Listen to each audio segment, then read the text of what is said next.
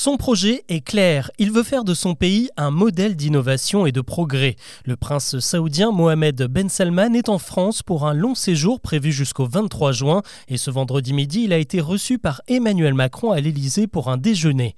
Que se sont dit les deux hommes et quels sont les enjeux de cette visite en France? Avant d'évoquer les autres infos du jour, c'est le sujet principal qu'on explore ensemble.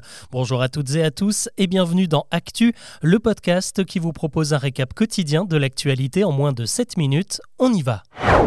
C'est vrai que, vu de loin, il ressemble à tous ces princes issus des monarchies pétrolières du Golfe. Et pourtant, à 37 ans, Mohamed Ben Salman est bien plus que le futur roi d'Arabie saoudite. Depuis 2017, il a engagé son pays dans une véritable modernisation qui touche à tous les domaines. Le royaume jusque-là très autoritaire a commencé à assouplir quelques règles en ouvrant par exemple des complexes de cinéma.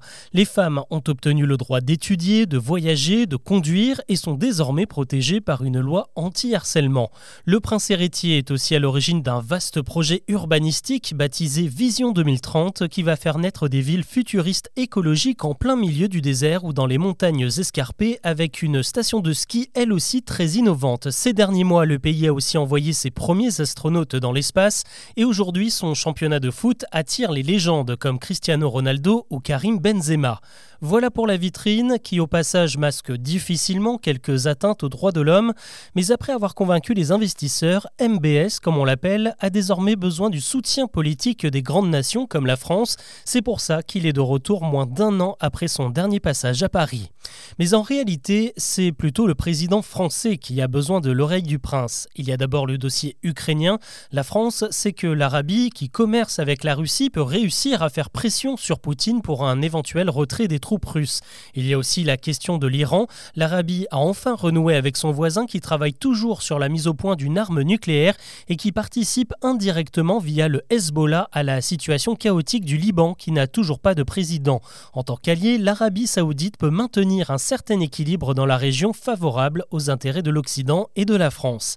Mohamed Ben Salman restera à Paris jusqu'au sommet sur le nouveau pacte financier mondial initié par Emmanuel Macron. Le but, c'est d'aider les pays en développement à combattre le réchauffement climatique. Et là aussi, le prince héritier pourrait avoir une carte à jouer, lui qui pour le moment a tout intérêt à ce qu'on ait besoin de son pétrole. L'actu aujourd'hui, c'est aussi et encore Emmanuel Macron. Avant de parler écologie avec le reste du monde dans quelques jours, il cherche à donner un coup d'accélérateur à l'aviation verte. Il vient d'annoncer le déblocage de 300 millions d'euros chaque année jusqu'en 2030 pour décarboner la filière aéronautique, de l'argent qui aidera à développer de nouveaux modèles d'avions qui marchent à l'hydrogène. On parie aussi sur le carburant de synthèse avec une enveloppe supplémentaire de 200 millions. Pour l'instant, ce kérosène vert coûte extrêmement cher. Il faut donc que produire en France et c'est l'un des objectifs de ce nouveau plan.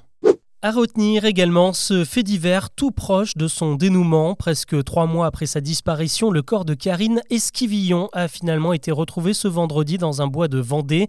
Il aurait été localisé sur les indications de son mari qui a avoué l'avoir tué. Selon sa version, il était en train de nettoyer son fusil quand une balle est accidentellement partie. Les enquêteurs le soupçonnaient après avoir décelé plusieurs incohérences entre ses déclarations et les relevés de géolocalisation du téléphone de sa compagne. Il affirmait à la police qu'elle avait décidé de tout quitter pour refaire sa vie.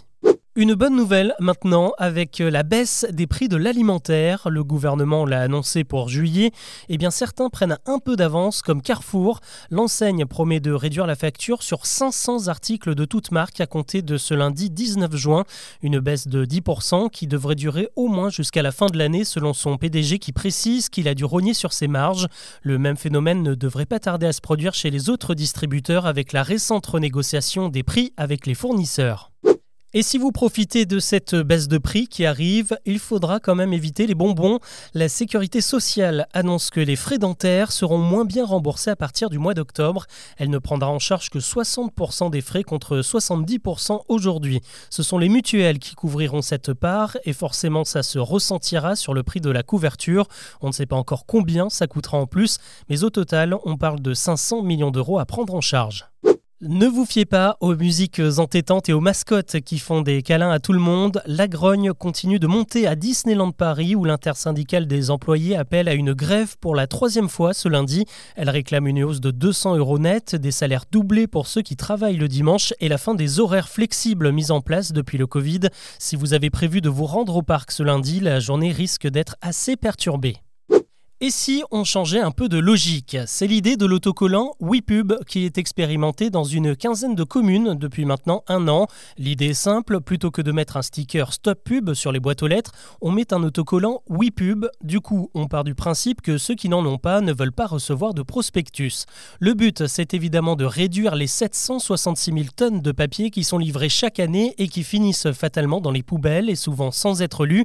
Et a priori, ça marche. Selon les premiers résultats, entre 10 et 30% de la population a choisi d'afficher l'autocollant WePub et à Agen, l'une des communes test, le volume de papier glissé dans les boîtes est passé de 64 tonnes à seulement 8 tonnes. Si vous aussi, vous pensez qu'il n'y a pas de bonne ou de mauvaise situation, eh bien celle-ci est plutôt pas mal. Astérix et Obélix Mission Cléopâtre va ressortir au cinéma le 5 juillet à l'occasion de la fête du cinéma.